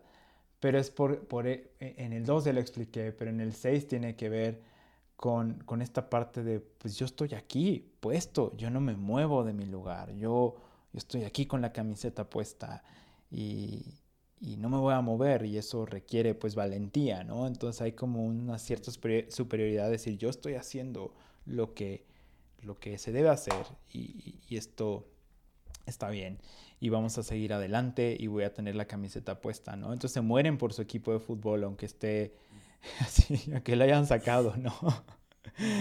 Entonces, están ahí, fieles, fieles a la causa. Entonces, eso porque les da seguridad. El nombre les da seguridad. Soy parte de este equipo, soy parte de esta familia, soy parte de esto, lo que sea. ¿Y cómo se ve su habilidad de, de pensar cuando, cuando, cómo decimos que la habilidad de pensar del 6 es reprimida? Porque aunque constantemente están pensando y el 6 está en la triada de los pensamientos, lo que sucede es que otra vez su pensamiento no es productivo. Se la pasan preguntándose cuál es el peor de los casos y, haciendo planes según esas posibilidades, según esas ideas. Y entonces se, se van por la disyuntiva y no piensan con claridad. Más bien están pensando mucho, pero lo que piensan no es claro y no les va a dar una respuesta porque están pensando más en lo que puede pasar, lo que puede suceder y no están siendo realmente objetivos. Y la realidad es que la mayoría de las cosas que ellos terminan planeando pues ni suceden, ¿no? Si sucede esto, va a pasar aquí, sucede esto. Y entonces como de al final lo que sí pasó nunca, nunca les pasó por aquí. Mm, porque pensaron en los otros 25 panoramas posibles. Entonces, una vez decía, ¿por qué no piensas que sí vas a ser feliz y ya? Porque si, si, si, resulta que todo sale bien, ¿qué vas a hacer? O sea, no te la vas a creer, ¿no? Y este, entonces, es eso, es como que el 6 depende tanto de, creo que son dependientes de, de sus pensamientos, de, de, de, de, lo que puede pasar, de lo que ellos piensan que es seguro. Por eso algunos dicen que son estresados, ¿no? Creo que todos pueden sufrir estrés o, sufrir ansiedad, pero ellos constantemente están en su cabeza maquinando qué puede salir mal, qué puede salir mal, qué puede salir mal. Y antes de que salga mal, yo me voy a asegurar de estar bien para, para no perder, para no, para no perder lo que tengo y para no salir lastimado, qué sé yo. No sé. Wow. Algo que, algo que me parece muy interesante para, para cerrar esto, este, estos tres grupos eh, esos tres tipos en este grupo es que generalmente, o por lo menos es algo que yo he visto, como que no exteriorizan eso. No oh, exteriorizan, no exteriorizan ni la superioridad, ni exteriorizan que son dependientes. Más bien parece todo lo contrario. Entonces es algo más que, que tienen, o sea, es algo más que, que, producen por dentro y por fuera. Porque tal vez hay gente que está escuchando que dice soy seis, la verdad es que no. O sea, claro. Pero por dentro es donde están maquinando todo eso. Es una cuestión más por dentro. Apenas hablaba con un, con un chavo que, que es que también se identifica como dos, ¿no? Y, y, me decía, pues yo, yo quiero ayudar a la gente, ¿no? Yo, yo quiero estar ahí. Pero yo siento que, que si yo fallo, entonces quizá no era para mí. Entonces yo prefiero no hacerlo antes de fallar. Y es como de, ¿de qué estás hablando? Entonces yo le decía, lo estás haciendo por ti, no lo estás haciendo por nadie más. Porque te preocupa qué van a decir si fracasas. Entonces no lo estás haciendo para ayudar a nadie más, estás haciéndolo para tú quedar bien, ¿sabes? Entonces mm. te estás poniendo en una posición de salvador. Y posición de salvador, que es algo que muchos dos tienen, es una posición de superioridad. Yo te voy a salvar. Como el uno, yo te voy a enseñar y yo voy a ser el ejemplo para ti, ¿no? Y el seis también es como de yo voy a voy a estar y permanecer y estar aquí. También es como una idea de voy a ser un ejemplo y voy a ser fiel y voy a estar aquí. Yo, yo he permanecido en esta casa por tantos años o en esta iglesia o en esta empresa. Y... Entonces hay como una idea de, de superioridad escondida. Muchos no somos conscientes de esa hasta que te pones a analizar y dices, ah, sí, ahí está, es eso, es eso la situación. Y obviamente nadie lo va a expresar, ¿no? Es como, no, nadie, nadie lo va a decir, nadie va a decir. y, menos que dependes de estas cosas para sentirte seguro, para sentirte amado, para sentirte bueno. Pues no. Interesante. Ah, vamos con un grupo que en lo personal también, bueno, eh, según lo que yo me identifico, formo parte de este grupo de reservados, ¿verdad? Ya sé, ajá. Eh, Es, eh, es muy interesante este grupo. Son, son los nueve, los cuatro y los cinco. Um, ¿Qué nos puedes contar de, este, de esta postura social reservada? Su postura social. E, en esa sí coincidimos en el nombre. sí. Ellos, uh, lo que sucede es que se van a alejar de otros. El, el, grupo anterior buscan ir hacia otros, ¿sabes? Porque ellos buscan atender necesidades, buscan ser parte del grupo, buscan estas cosas. Pero 4, 5 y 9 como que se alejan de otros para poder satisfacer sus propias necesidades. y lo que sé con ellos es que a diferencia del grupo anterior, aquí su habilidad de hacer y poner en práctica es la que se ve un poquito reprimida. Y otras cosas que tienen en común es que cuando hay estrés, cuando hay dificultad, van a alejarse de los demás, van a alejarse del mundo y se van a retirar a este como pequeña burbuja que han creado de su imaginación para poder como que estar bien, ¿sabes? Entonces, como de hay estrés, es como de, ok, me voy a encerrar, me voy a alejar, necesito este espacio. Son los tipos que buscan siempre como su espacio, su lugar y, se encierran y ya sea que se pongan a leer un libro o se pongan a ver una película o en sus propios pensamientos se ponen a divagar, pero es como necesito encerrarme, necesito retirarme eh, socialmente. Y lo que sucede a estos tipos cuando entran a una habitación, muy chistoso, automáticamente piensan y sienten que no encajan. Es como de no encajo. O sea, uno, tres, digo, uno, dos y seis van a buscar encajar. O sea, con una persona, pero van a buscar. O sea, es como de, van a buscar hacerse de un lugar, ¿sabes? Pero en estos tipos enseguida es como de, no, yo no encajo. Y ya van con ese default, yo, yo no encajo aquí, yo no encajo aquí, yo no encajo aquí. Entonces por eso viven con esta eh, como burbuja constantemente a la que pueden acceder. Entonces, pues, no sé, creo que tipos como estos están en una reunión y puede haber un montón de gente, todos están riendo, todos están así, y estos tipos de repente están como, como en sus propios pensamientos y ya los viste que ya se perdieron. Porque ya se, o sea, están en medio de una gran multitud, pero ellos ya se alejaron, ya se desconectaron.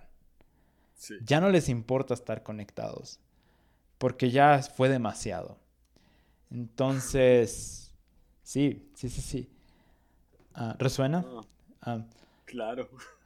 Y... Me siento muy identificado más cuando Estoy, estoy con un grupo de personas y mi esposa se me queda viendo porque yo estoy en literalmente en Narnia. O sea, ya. Tengo, estoy, viendo para otro lado, ya, ya, entonces se enoja, por eso me reí, porque me acordé de que siempre se enoja porque me pregunta algo o me dice algo y yo, ¿qué? ¿Verdad? Siempre es como, generalmente, lastimosamente, no estoy poniendo atención a lo que está pasando a mi alrededor. Sí, pasa. Sí, sí.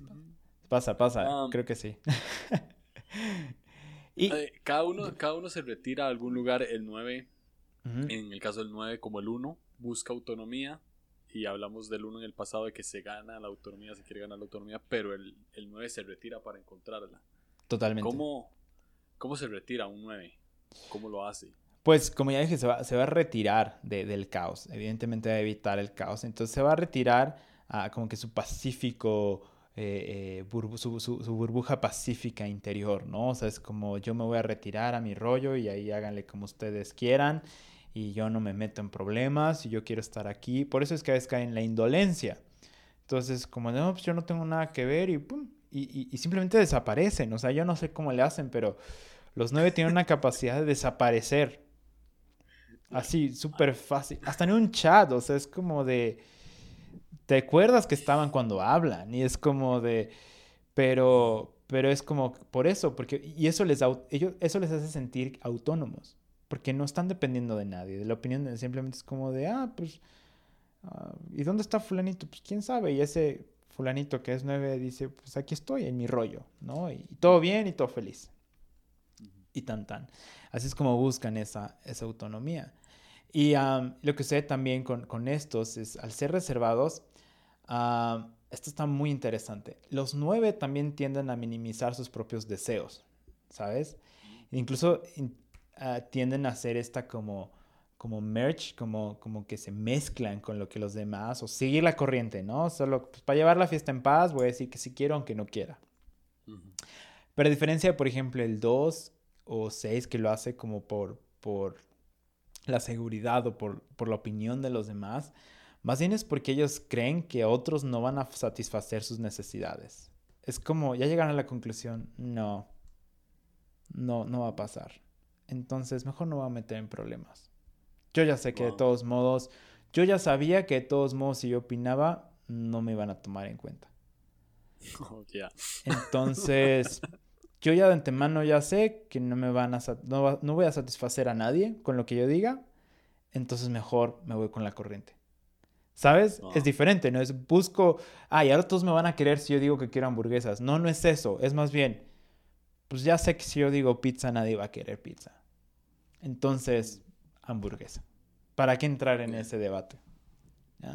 ¿Tiene sentido? No sé, tú dime si tiene sentido. Sí, sí. tengo una anécdota de eso que va a tomar dos, dos minutos para dale, Cuando era, cuando era adolescente, qué sé yo, 13, 14 años, en mi casa siempre nos reuníamos a jugar Monopoly. O sea, era como un, eh, aquí en Costa Rica sacaron una versión tica que se llamaba Gran Banco, entonces decían como las provincias. Malísimo. y, me acuerdo que estaba, estábamos jugando y el que ganaba podía escoger qué comer. Ok, o sea, Como, que íbamos a pedir comida, entonces el que ganaba escogía qué íbamos a comer todos. Yo gané. Y yo dije, ok, quiero, quiero, qué sé yo, eh, pizza. No recuerdo bien. Entonces, bueno, ok, Julio escogió pizza. Entonces dije, ok, voy a ir a bañarme y cuando vuelva ya va a estar la comida, ¿no? cuando bajé, había, pidieron McDonald's. Oh. No solo, no solo no pidieron pizza, sino que tampoco me preguntaron qué quería de McDonald's. Claro. Entonces, claramente ahora lo entiendo, pero obviamente, yo estoy seguro que cuando yo dije, pidamos pizza, muy probablemente dentro de mí pensé, fácil, pueden pedir otra cosa. O sea, oh. ya yo lo había pensado. Entonces, si es algo... Entonces, ¿te sorprendió o más bien fue como, ah, claro? Eh, no me sorprendió, pero sí me quejé. Fue como, claro, sí, sí, sí. O sea, y entonces, y al final fue como, Julio, la verdad es que nadie quería pizza. Mm. Y la, mayoría quería McDonald's, entonces, entonces mi respuesta fue, bueno, entonces, ¿para qué hicimos ¿Para qué me hablan? Sí, claro. ¿Para qué me, dicen? Pero, pero sí sé que eh, fácil esa es, es, es, como una de las de esos mensajes ¿no? que uno le llegan de que ya para qué voy a decir y no, no creas, y no es que de verdad no me estoy victimizando, pero sí, Me pasa, sí me pasa muy seguido. Sí pasa. Sí me pasa muy seguido. Entonces es algo, bueno, es algo muy interesante de... Claro. Que tiene mucho match con lo que estás diciendo. Claro. pero sigamos con el, con el 4. Va. 4 eh, Bus se retira. Esta, este me parece muy interesante. Se retira para encontrar atención. Sí. ¿Cómo se ve un 4 haciendo eso? Porque como ellos quieren crear una personalidad a través de una eh, experiencia íntima y personal, o sea, a, partir de una experiencia que está dentro de ellos, pues por eso se retiran. Entonces es como de voy a retirarme, voy a ser distinto y esto es como de la gente les llama la atención. Entonces, los cuatro llaman la atención, si te das cuenta. Pero no son la gente que está rodeada de muchos amigos. Entonces, a veces parecen como son súper cool. Y la gente cool no está rodeada de gente. Tiene muchos fans, pero no están rodeados de gente. Tienen como dos, tres, cuatro personas que son como su grupo selecto. Es por eso, porque es como están siempre como tan introspectivos y creando esta personalidad y creando esto que es como de ahora se vuelven como atrayentes. Porque a ellos no les interesa atraer a todo el mundo les interesa traer gente que es interesante, que a ellos les parezca interesante. Es lo que están buscando. Sí. Entonces, dime. Ya.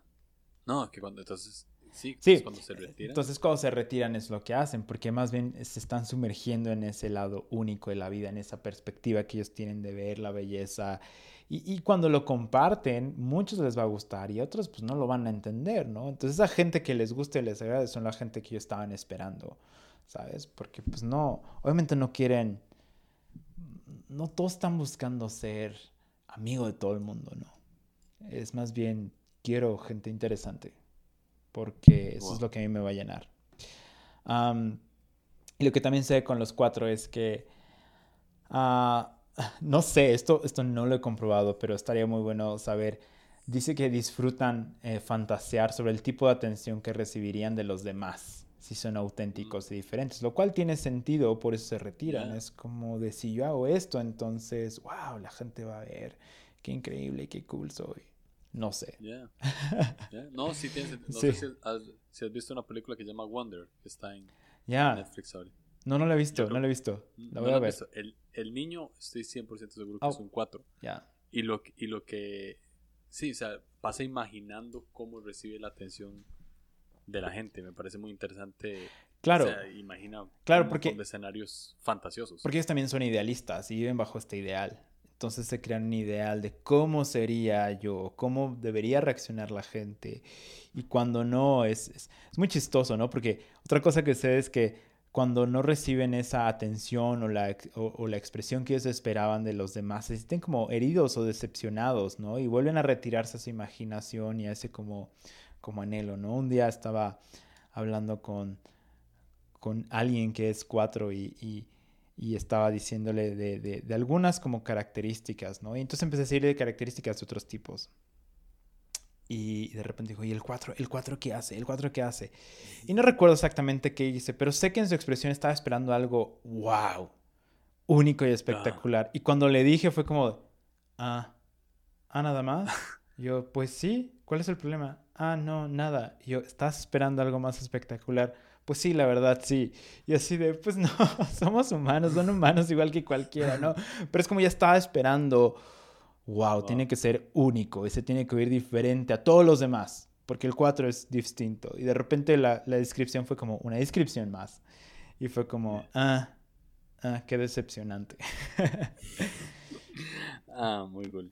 y, y y por último, e, en los cuatro, la, no dijimos del 9 cómo es que la, la parte de su habilidad de hacer es reprimida, pero en el 4 eh, eh, es que el 4 se compromete a veces a demasiadas cosas, a demasiados proyectos. Y, a veces están haciendo tantas cosas que se dan por vencidos en el proceso y, y no terminan lo que verdaderamente es importante.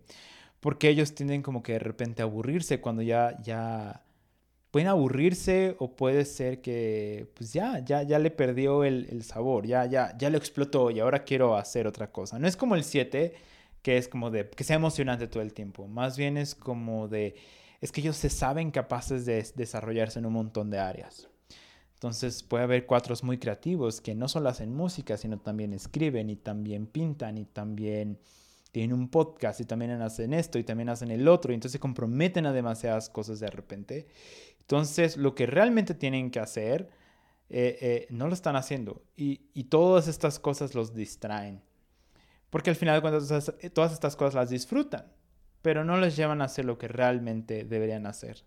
Entonces, eso es lo que sucede con el 4. Porque además, acuérdate que el 4 tiene esta idea de como yo soy diferente y como que las reglas no me aplican a mí, ¿no? Entonces, las cosas banales de la vida, pues no aplican a mí. ¿Por qué? Porque soy distinto, ¿no? Entonces, es como de en un aspecto insano, ¿no? No, no todos los cuatro, pero hay cuatro que es como de finanzas, yo no, yo soy un cuatro, o sea, yo, yo voy a pintar, o sea, es como de, ¿por qué preocuparme por ir al súper? Por sacar la basura, o sea, eso ah, es banal, o sea, es así de, eso todo el mundo lo hace, yo no, yo, yo estoy en otra dimensión. wow. Lo mío es más, ah. ya. ¿Cómo se reprime? Eh, si, es cierto que no tocamos este tema de que esta triada reprime su habilidad de hacer. De hacer. Sí, sí, sí. E, esta, esta la explicas en el 4. Si nos volvemos un poquito al 9, ¿cómo se, cómo se vería en el 9? Sí, lo que pasa con el 9, muchos piensan, ah, el 9 pues de por sí no hace nada, ¿no? Pero más bien es lo que sucede, no, sí, sí hacen. Pero muy similar al 4 lo que hacen es que no priorizan. Entonces van a estar haciendo las cosas menos difíciles y van a estar dejando las cosas más difíciles y más importantes para después. Y entonces ellos necesitan ayuda para conocer el orden apropiado para hacer las cosas, ¿sabes? Entonces por eso reprimen ese hacer. No es que no hagan, es que más bien hacen, pero no lo importante, no lo difícil. Empiezo con lo fácil y ya después a ver si se da lo difícil, ¿no? Y es como después, oye, ¿por qué no lo hiciste? Pero hice todas estas cosas, sí, pero no lo que realmente era importante. O sea, es como de... Sí, pero es que era bien difícil, pues sí, era bien difícil. Entonces, pero a veces... Dime. Perdón, eso que acabas de decir de yo siempre le digo a Fabi, pero acabo de hacer todo esto. Y Fabi siempre me dice, sí, pero no hiciste esto. Sí. Que era lo que tenías que hacer. Que era lo que te pedí, o que era lo importante, o que era el acuerdo, ¿no? Pero, y es que, pero hice 10 cosas, y esto era nada más una. Sí, pero esa una vale lo de 10, o sea, es como de, y eso era lo importante. Entonces es lo que sucede con el 9. Y regularmente es porque quieren evadir el conflicto de tener que hacerlo. ¿Sabes? Sí. Entonces, es eso. Y por último, pues está el 5, ¿no? En esta postura. Ya, el 5 en esta postura también me parece muy interesante. Lo, se retira para encontrar seguridad. ¿Qué sucede con un 5? Cuando entra un cuarto, ¿cómo, ¿cómo se reprime su habilidad de hacer? Ah, ya. Primero lo que sucede cuando con ellos es que buscan esta seguridad y se retiran al mundo que perciben, ¿no? Y al, más bien al mundo que ellos analizaron.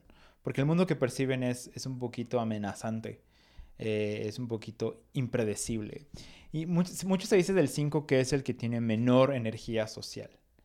Y no es que sean como que, como que les hayan dado menos energía. Lo que pasa es que toda su energía social la gastan en entender qué está sucediendo a su alrededor. ¿Sabes? Mm, en eso se les va. Entonces, quizá hay un 5 y entonces en un grupo de amigos, en un grupo de gente que están hablando de cualquier tontería, cualquier otro tipo está como ahí y simplemente está haciendo y está socializando, jaja, jiji. O sea, es como no tengo que entender, ya sé que están contando chistes y están hablando de nada. Están hablando del clima, pero el 5 va a estar bien metido. Es como, ok, ¿por qué está hablando del clima? Bueno, yo entendí que el clima esto y esto y esto y esto. Ok, o sea, se va a enganchar bien en la conversación. Y esta persona es así. ¿Y cuántos tipos de chistes? O sea, está muy, o sea, sí está enfrascado. Pues por eso se desgasta. porque, porque él sí está enfocado. Los demás estamos nada más ahí navegando, pero él sí está como, el 5 sí está como bien sumergido, porque está tratando de, de absorber y entender para poder comprender un lugar tan impredecible como un momento social, ¿no? Como una fiesta o como una reunión. Es como de... Hay tantas disyuntivas que son incontrolables. Entonces, como ellos dependen mucho de su pensamiento, su seguridad va, va, van a encontrarla al retirarse, de decir, ok, tengo que ver el panorama completo. Porque es lo que sé, quieren ver el panorama completo. Entonces aquí cerquita va a ser muy difícil. Entonces tengo que alejarme y decir, ah, ok, ya entendí. Esto es así, así, así, así, asado. Ok, ahora sí ya puedo entrar y voy a sentir esa seguridad de que estoy bien, porque ya, ya lo comprendí, ya lo entendí. Y su habilidad de, hacer se va a ver reprimida porque al final de cuentas van a gastar más tiempo en planear y en entender lo que realmente está sucediendo en vez de hacer algo. Entonces quizá planean y tienen la mejor idea, pero nunca la hacen. Mm. Y es que lo que sé es que como quieren guardar esa energía, creen que están reservando esa energía eh, eh, al planear. Entonces, como de no, mejor, mejor vamos a, vamos a pensarlo un poco más, vamos a, vamos a reservarnos un poquito más, vamos a verlo más desde otra perspectiva. Y luego, ya hay un plan. No, pero ¿qué tal si lo vemos desde esa otra perspectiva? Ok, vamos a verlo desde esta otra perspectiva. Y luego, ya que lo analizo, ahora sí ya podemos actuar. No, ¿qué tal si es como de, bah, sonaría similar al 6, pero el 6 es más bien como que ve todo el peor panorama y se prepara. Pero el 5 sí son razonamientos lógicos o cosas que sí son posibles. Pero son tantos posibles que no terminan haciendo nada, porque simplemente están reservándolos. Entonces necesitan planificar menos y hacer más para que sea productivo. Quizá tienen que tomar el paso 1. que ¿Cuál es de tu plan? Toma el paso 1 y entonces ya de ahí, ok, funcionó, vamos al paso 2. Funcionó, ok. Paso 3, no funcionó, ok, entonces replanteemos. Pero avanzando, ¿sabes? Sí. No, no, quedándonos, no quedándonos ahí. Entonces, así es como se ve esta habilidad eh, eh, de hacer un poquito reprimida. Ah, y, y, pues evidentemente les gusta estar solos aprendiendo, pensando, conceptualizando, leyendo, entendiendo las cosas, ¿sabes? Y no nomás es leer porque, ay, me gusta leer, ¿no? Es, es, es, que es más bien porque quiero absorber el conocimiento de lo que está sucediendo, ¿no? Entonces quieren entender el mundo, quieren entender las cosas para estar listos cuando algo, algo esté, cuando algo pase. Así cuando estén en estrés, ellos van a poder separarse y entonces van a poder como que ver el panorama y interpretarlo y hacer sus observaciones. Entonces, eso es más o menos como, como la idea de lo que sucede con esta postura reservada en un tipo 5. Wow. Ah, Eric, muchas gracias por, nada. por aportarnos. Siempre es, siempre es un siempre es un honor escucharte hablar de Enneagrama. Eh, ahí sí siento que, que, podría fácil, ojalá fuese un 5 ya para absorber más esas, esas cosas. Pero de verdad, eh, los episodios que hago con vos son los que escucho una y otra vez porque ah, agarro, agarro mucha, Gracias. de verdad, son, son muy útiles. Gracias. Eh, ¿Qué tal si nos dejas tu, tu tus redes? soy mi tipo, que creo que está con proyectos, series nuevas. Sí. Sí, estamos ahí en Soy Mi Tipo el, el ya en 24, bueno, no sé, estamos con series, estamos ahí en una serie, estamos haciendo arte y pues estamos trabajando también en el, en el podcast, todavía no hay fecha, pero en cuanto esté va, va, a salir ahí. Estoy siendo muy, muy cuidadoso de ese tema porque quiero hacer como algo, algo bueno, ¿sabes? Y, y, y también que se disfrute y que yo lo disfrute. Entonces, y gracias, gracias por escuchar y espero que haya sido de mucha ayuda. Y también, mucha de esta información fue, fue junto, junto con Misty, que es increíble, o sea, es como buenísima. Entonces, este, ya, pero sí, es un muy buen tema y qué bueno que lo estás tratando, porque nos ayuda mucho también a entender eh, mucho de cómo socializamos y también cómo vemos el mundo y, otras personas también. Yeah, thanks, dude. De gracias. nada. Va. Hey, hola de nuevo. si llegaste acá, muchísimas, muchísimas gracias. Espero que hayas aprendido este algo de esto que acabamos de escuchar. Yo eh, en lo personal aprendí demasiado, me pareció súper interesante saber que existen tres tipos de tres triadas dentro del enneagrama que se comportan de diferente manera cuando entran a un cuarto.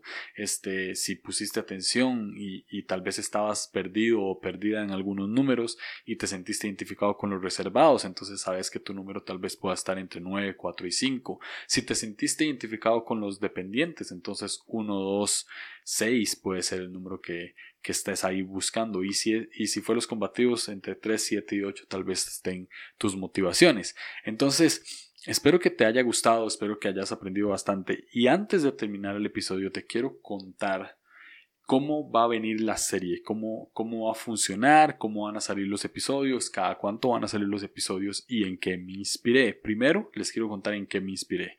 Tengo el libro llamado El Camino de Regreso a ti de Ian Morgan Cron y Susan Stabil. Entonces, en, la, en cada eneatipo, Ian Cron escribe todo sobre tal número, ¿no? O sea, todo sobre el 1, todo sobre el 2, todo sobre el 3 y así hasta el 9. Entonces, Agarré esta parte del libro, leí en cada eneatipo y saqué preguntas intencionales para hacerle a las personas. Ninguna de las personas que entrevisté sabía cuáles iban a ser las preguntas. No le hice llegar las preguntas antes, nada más nos sentamos, prendimos el Zoom, empezamos a grabar y yo empecé a disparar las preguntas sin que ellos tuvieran respuestas preparadas. Entonces fue muy interesante ver cómo uno eh, respondía, como un 6 respondía, como un 9 respondía, como un 8, como un 4. Este, todo fue muy interesante porque unos son más tímidos, otros logran captar un poquito más la atención, unos hablan más, otros hablan menos, eh, unos ponían demasiada atención a, las preguntas, otros no, nada más eran un poquito más relajados, entonces fue bastante interesante. Y algo que me gustó mucho de esta serie es que no le hago las mismas preguntas a nadie. Todas las preguntas son diferentes porque todos los tipos son diferentes y tienen distintas motivaciones. Y también está muy interesante en el contexto en el que estamos grabando porque estamos en media pandemia, entonces ver cómo se maneja cada uno de estos tipos dentro de las casas es muy, muy, muy interesante. Otra de las cosas importantes es que no toqué ningún tema teórico del enneagrama. Como en series anteriores no les expliqué qué eran alas, no les expliqué cómo se veían la desintegración o la desintegración, no hablamos de subtipos, nada más me senté, hice una serie de preguntas y se las tiré a ellos a ver respondían a esto. Este, esto es lo primero que tenés que saber, que me parece bastante importante, que no sabían cuáles eran las respuestas, no hay nada preparado, entonces es súper eh, vulnerable, es súper abierto, es súper honesta cada respuesta. Y tengo que admitir que las preguntas algunas están un poquito fuertes y tocan bastante el ego, entonces va a estar muy, muy interesante.